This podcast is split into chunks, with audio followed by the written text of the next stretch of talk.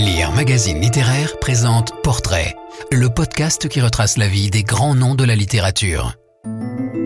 Épisode 5, Virginia Woolf, Précoces esquisses.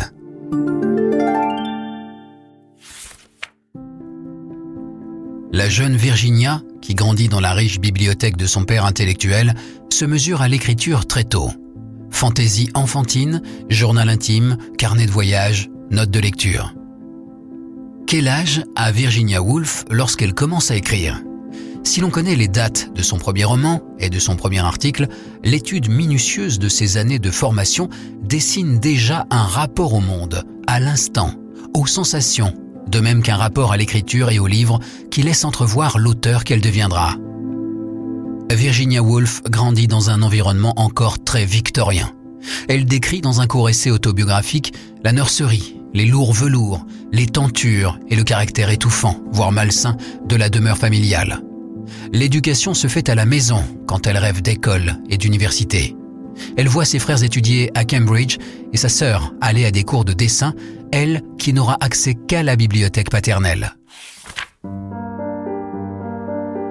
Virginia partage pourtant cette passion pour la lecture avec son père, Leslie Stephen, intellectuel victorien proche de Henry James et de Thomas Hardy, qui a entrepris de diriger le Dictionary of National Biography.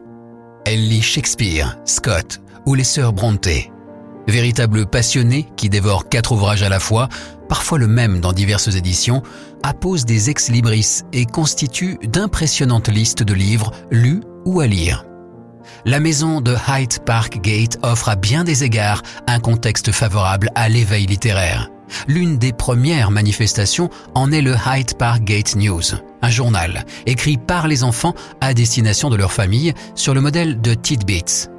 Dans ce journal, tenu de 1891 à 1895 par Virginia, alors âgée de 9 à 13 ans, sa sœur Vanessa et son frère Toby, on trouve un volet reportage qui rapporte les petits événements familiaux comme les invités de leurs parents tournés en ridicule ou la mise en eau d'un nouveau bateau dans le bassin d'un parc londonien. Une rubrique humour, des dessins, des poèmes, des feuilletons à la veine satirique, d'une demande en mariage aux eaux devant la cage des singes, aux expériences agricoles d'un cockney, et même un courrier des lecteurs, de faux journaux intimes et des récits épistolaires.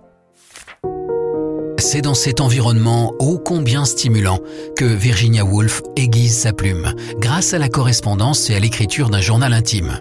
À 15 ans, le 1er janvier 1897, elle entame son premier journal, qui devient très vite un formidable espace de liberté et de création. Journal de jeunesse, qu'elle abandonnera en 1909 avant de reprendre son activité diaristique en 1915 jusqu'à sa mort en 1941.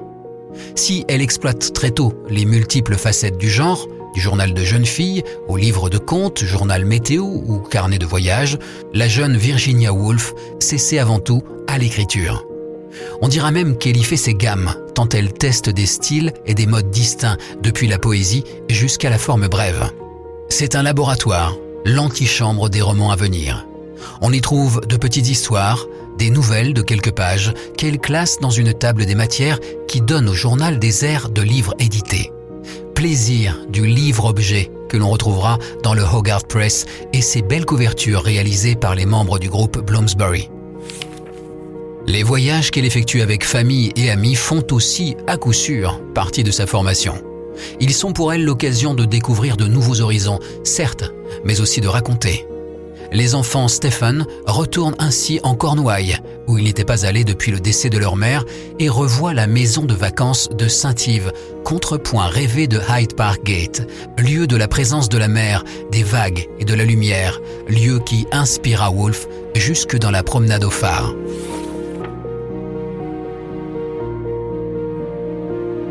Elle a 24 ans lorsqu'avec sa sœur, ses frères et une amie, Violette Dickinson, elle traverse la France et l'Italie pour aller en Grèce et en Turquie.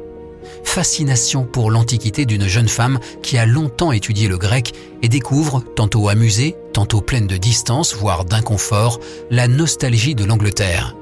Verre de champagne, ruines sublimes, ânes pittoresques ou paysages nouveaux, son journal de bord, comme sa correspondance, ne cesse de témoigner de ses impressions contrastées.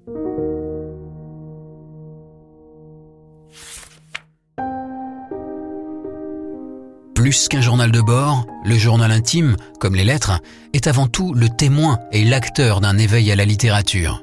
Virginia Woolf reste une grande lectrice qui s'empare d'essais, de biographies et de romans avant d'en faire le compte-rendu. Quelques années plus tard, elle écrira ses premières critiques littéraires, d'abord dans le supplément féminin The Guardian, puis en 1905 dans The Times Literary Supplement. Premier salaire, premier travail. Elle donne dans le même temps des cours du soir à des ouvrières. Ces nouvelles activités coïncident avec son départ de la maison familiale de Hyde Park Gate pour vivre avec ses frères et sœurs dans le quartier londonien de Bloomsbury après la mort de leur père. Immense bouffée d'oxygène. Ce sont de nouvelles perspectives de rencontres, de création et de choix de vie qui s'ouvrent alors à elle. Avec sa sœur, elle rencontre les amis d'université de ses frères. Ceux-ci viennent le jeudi soir dans la maison de Bloomsbury, qui devient un espace de liberté nouvelle. C'est ainsi que se forme ce que l'on a appelé le groupe Bloomsbury, avec autour des enfants Stephen, Clive Bell, Roger Fry, Maynard Keynes et Leonard Woolf, qu'elle finira par épouser. Rupture avec l'héritage victorien, début du modernisme et promesse d'une vie consacrée à l'écriture et à la création. C'est là qu'émerge Melimbrosia, l'un des premiers projets de roman qui deviendra La traversée des apparences, publié par son demi-frère en 1915. Un voyage initiatique à la découverte de soi pour l'héroïne qui navigue vers l'Amérique du Sud à bord du bateau paternel.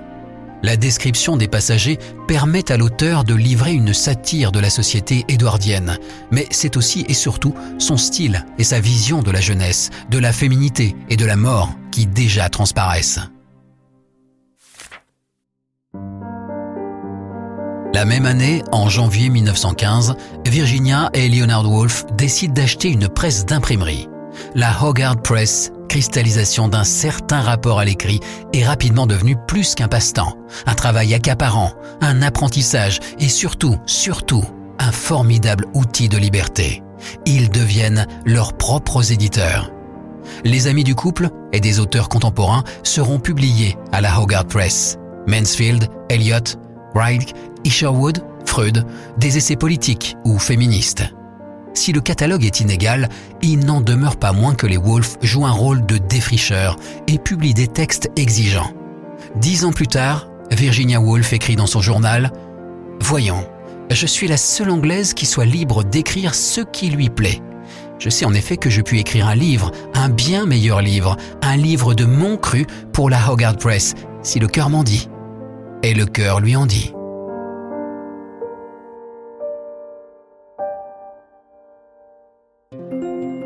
Virginia Woolf et tous les grands auteurs sont sur lire.fr. Si vous avez aimé cet épisode, abonnez-vous au podcast Portrait de Lire Magazine Littéraire et aidez-nous à le faire connaître en laissant des commentaires et des étoiles.